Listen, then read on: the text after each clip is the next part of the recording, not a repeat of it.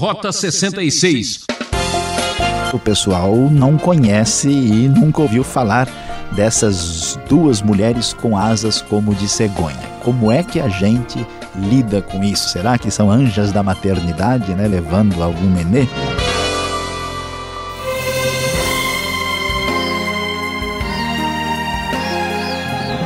Ouvinte Transmundial, nos próximos minutos vamos estudar a Bíblia e tenho certeza que seremos impactados. Rota 66 é a trilha que dá sentido à vida. Em série de estudos do livro do profeta Zacarias, o professor Luiz Saião continua sua apresentação agora nos capítulos 4, 5 e 6. Sessão noturna As Visões de Zacarias, parte segunda várias figuras surgem diante do profeta, o que significa cada símbolo? Problemas, dificuldades e lutas. E Deus, onde está? Quando tudo parece confuso e sem solução, qual a razão de viver diante de tanto abuso? Fique com a gente! Chegando ao capítulo 4 de Zacarias, nós vamos continuar vendo as visões de Zacarias. Pois é, meu querido ouvinte, veja que livro interessante e diferente. Talvez eu deveria começar perguntando para você o que é o que é um candelabro, um pergaminho que voa, uma mulher dentro de uma cesta e quatro carruagens. Parece uma charada, parece um enigma, pois é, são as visões de Zacarias. Nos próximos capítulos, do 4 até 6, nós vamos ver mais quatro visões do profeta Zacarias que falam a respeito da ação de Deus na história do seu povo. A primeira visão, no capítulo 4, fala sobre o candelabro de ouro e duas oliveiras, e ela tem o significado de que Deus, por meio do seu espírito, age com poder no meio do seu povo. Depois nós vemos a visão do pergaminho que voa, já vamos mencioná-la com detalhes aí no capítulo 5, quando a injustiça é criticada, rejeitada nesse capítulo.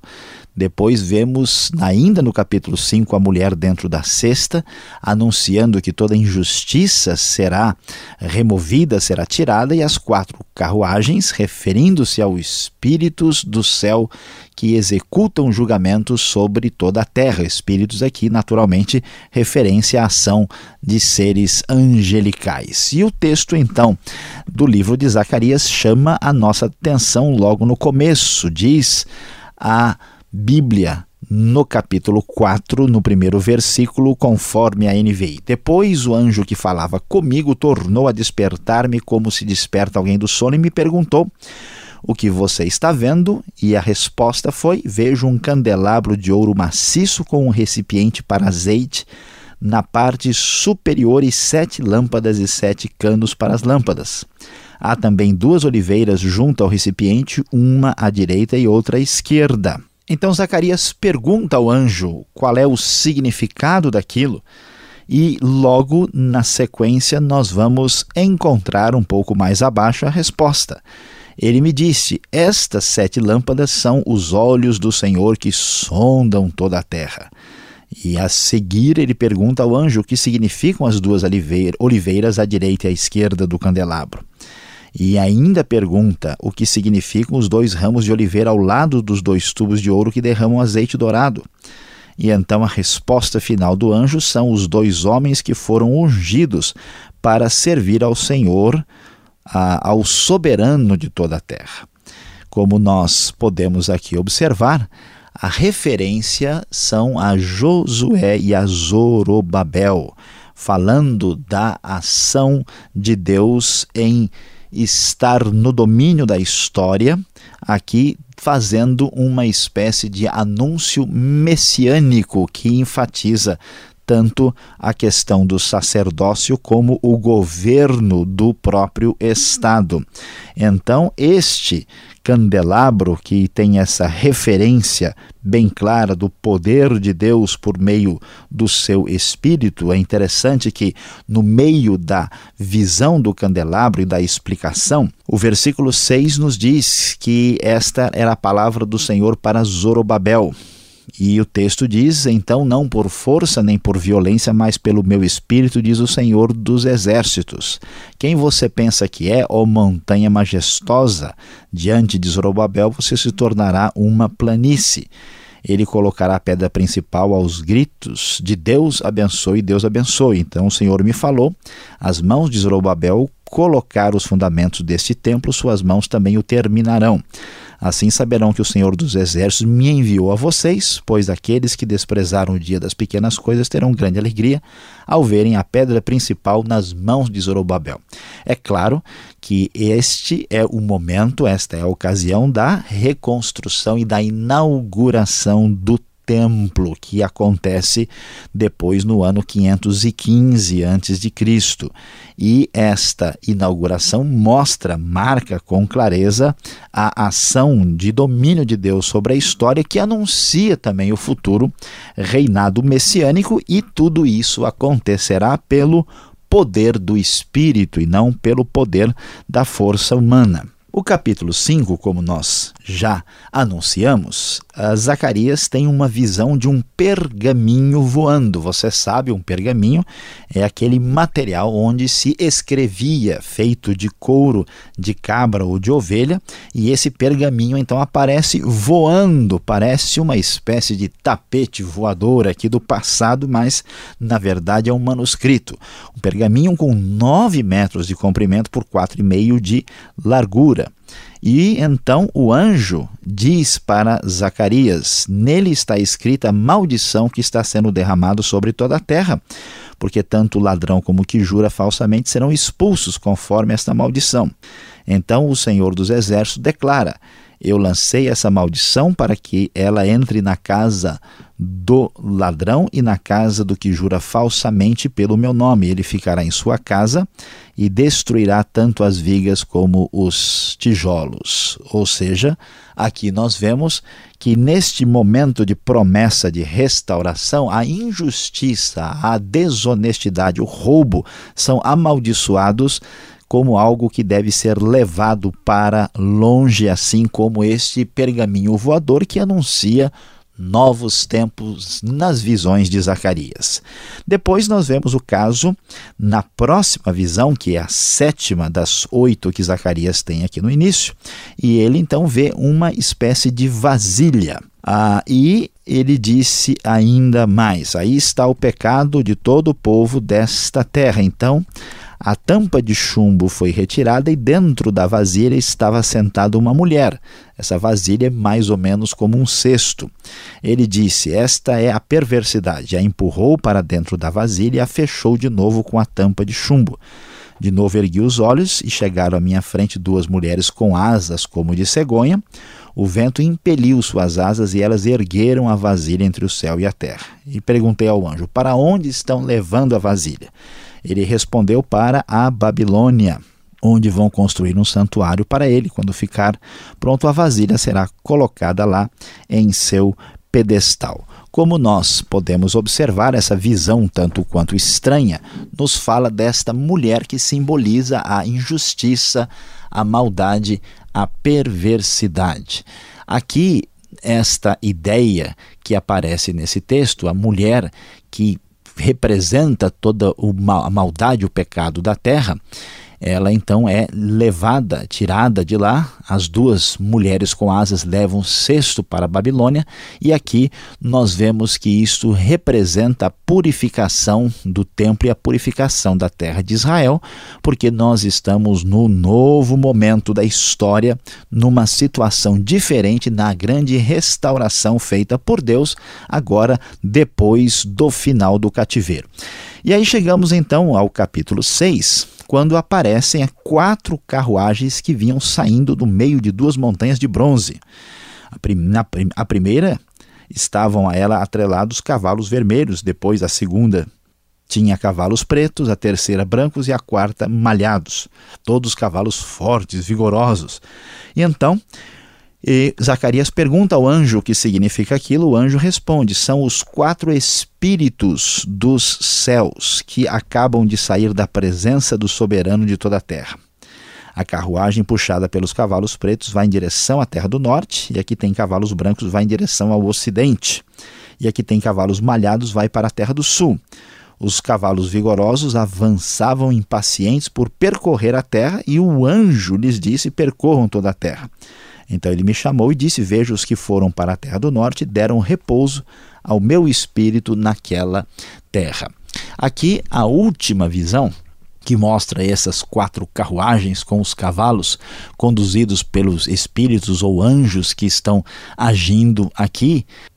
Uma puxa para o norte, outra puxa para o ocidente, e também nós vemos referência aí para o sul e para também o, o, o leste. E isto nos vai mostrar com bastante direção que está acontecendo um momento de estabilidade no contexto, toda aquela região da Mesopotâmia e onde estava o domínio do Império Persa, agora estava numa situação de estabilidade, o que era refletido lá na comunidade de Judá, na reconstrução do povo. Agora nós estamos num momento novo da história, numa situação diferente. Depois destas visões, nós vamos então finalmente ter o desfecho com a última parte de Zacarias 6. E o que, que vamos encontrar lá? Vamos ver o texto quando o Senhor ordena a que seja pegada prata e ouro e seja feita uma coroa. E essa coroa era para ser colocada na cabeça do sumo sacerdote Josué. Você viu muito bem que as duas pessoas importantes desses textos aqui e no meio das visões são Zorobabel e o governador, o que é o governador, e Josué, que é o sumo sacerdote.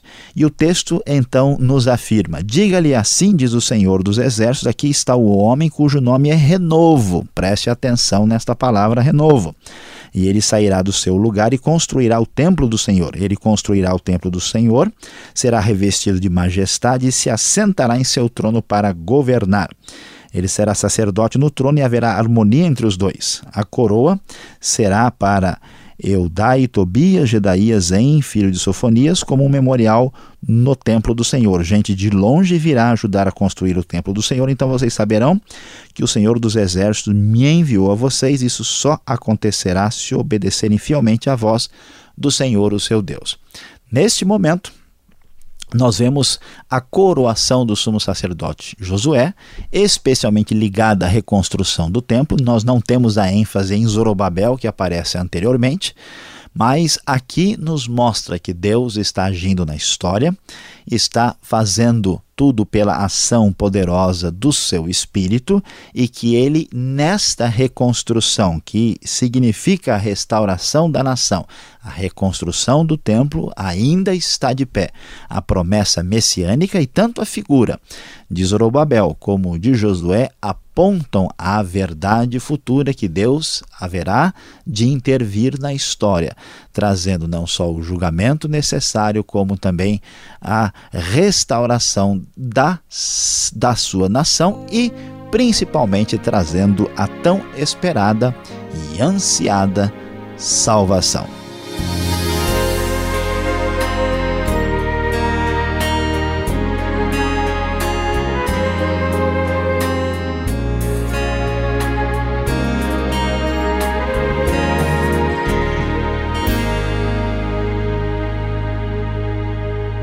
Estamos apresentando o programa Rota 66, o caminho para entender o ensino teológico dos 66 livros da Bíblia. Esta é a série Profetas do Antigo Testamento, livro de Zacarias. Tema deste programa: Sessão Noturna, as visões de Zacarias, parte 2. Rota 66 tem produção e apresentação de Luiz Saião e Alberto Veríssimo. Da locução Beltrão. E envie sua opinião para rota66 arroba transmundial.com.br ou Caixa Postal 18.113 CEP 04626-970 São Paulo, capital. Quem pergunta quer saber. Vamos em frente.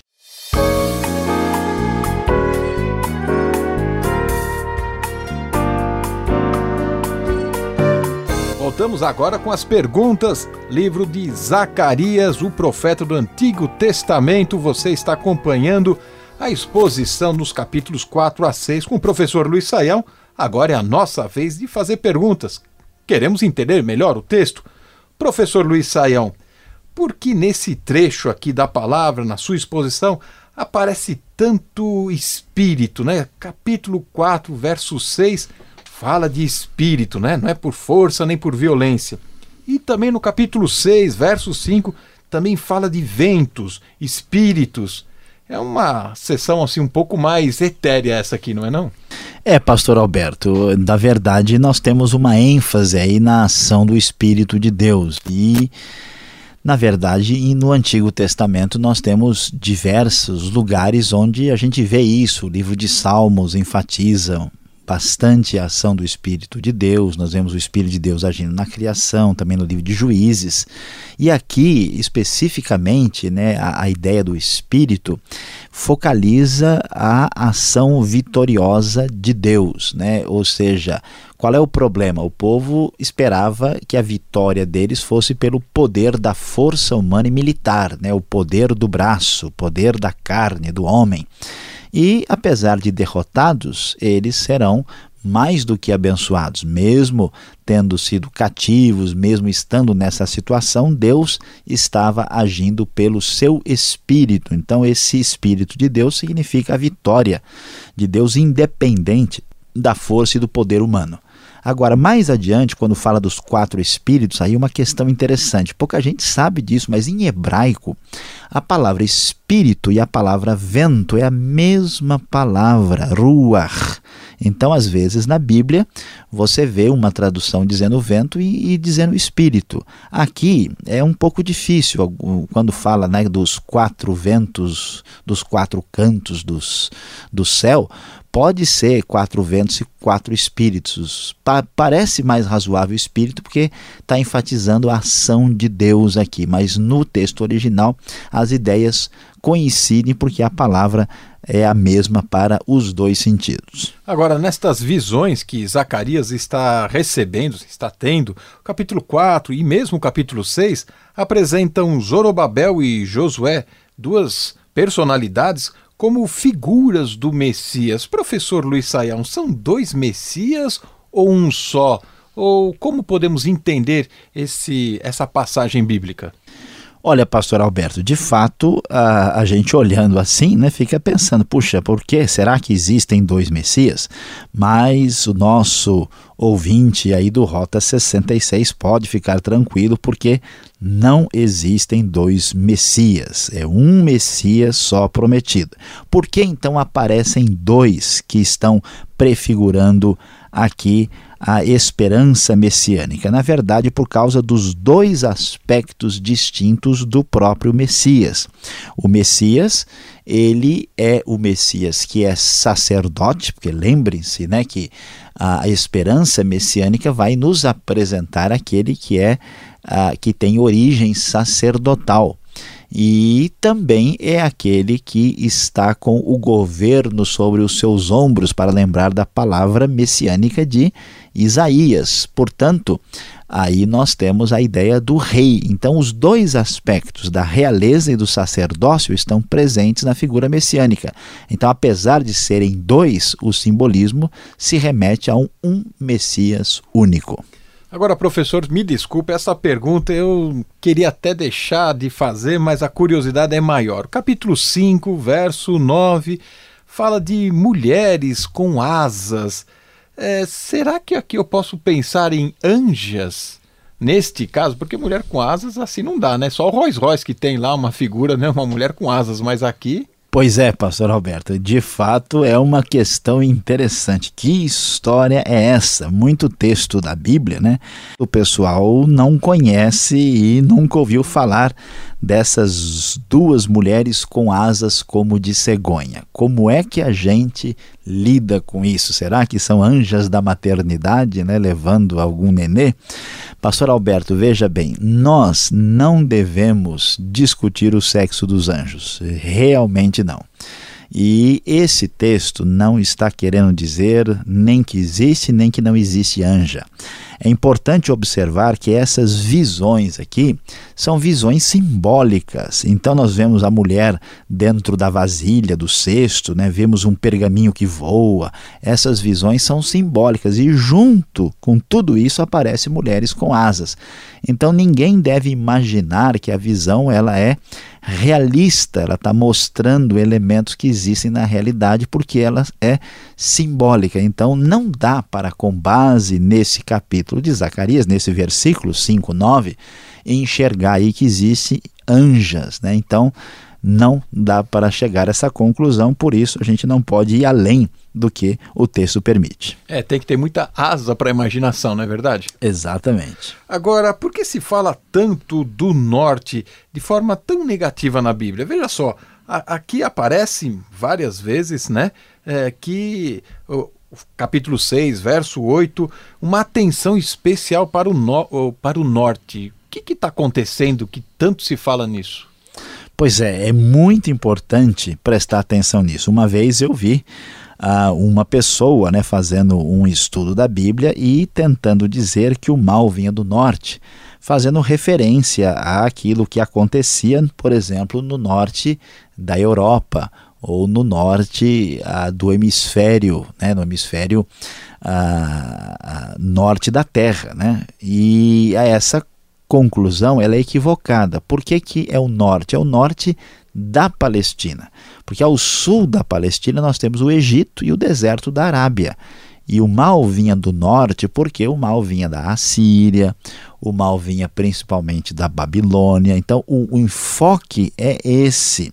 E quando a referência na Bíblia se diz respeito né, ao mal que vem do norte, geralmente o assunto é a Síria ou a Babilônia, que eram os inimigos mais cruéis e complicados para Israel, e aqui então a gente acaba entendendo contextualmente de modo correto o que esse texto significa.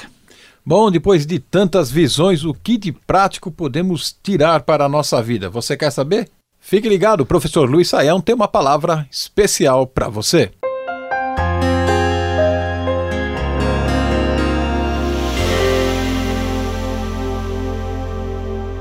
No Rota 66 de hoje, você acompanhou conosco Zacarias, capítulos 4 até 6. Nós falamos sobre as visões de Zacarias, parte 2. Você ouviu falar do candelabro de ouro e das duas oliveiras, ouviu falar da visão do pergaminho que voava, da mulher que é colocada dentro de um cesto e também das quatro carruagens e ouviu o desfecho deste capítulo 6 falando da coroação de Josué, aqui o sumo sacerdote prefigurando a esperança messiânica. No momento quando as coisas estavam começando a melhorar lá na terra de Israel, em Judá, em Jerusalém. Apesar de tantas lutas, complicações, problemas, o templo estava agora reconstruído, a nação estava de volta e a esperança de salvação e de restauração completa estava no horizonte, inclusive e principalmente por causa da esperança messiânica. Pois é, meu querido, a nossa vida é desse jeito. Nós passamos por lutas, complicações, dificuldades, problemas, mas a gente sabe que Deus está no controle, está agindo na vida de pessoas como eu e como você. Por isso, a grande verdade é que, apesar das dificuldades correntes, nós descobrimos que Deus abençoa a vida da gente.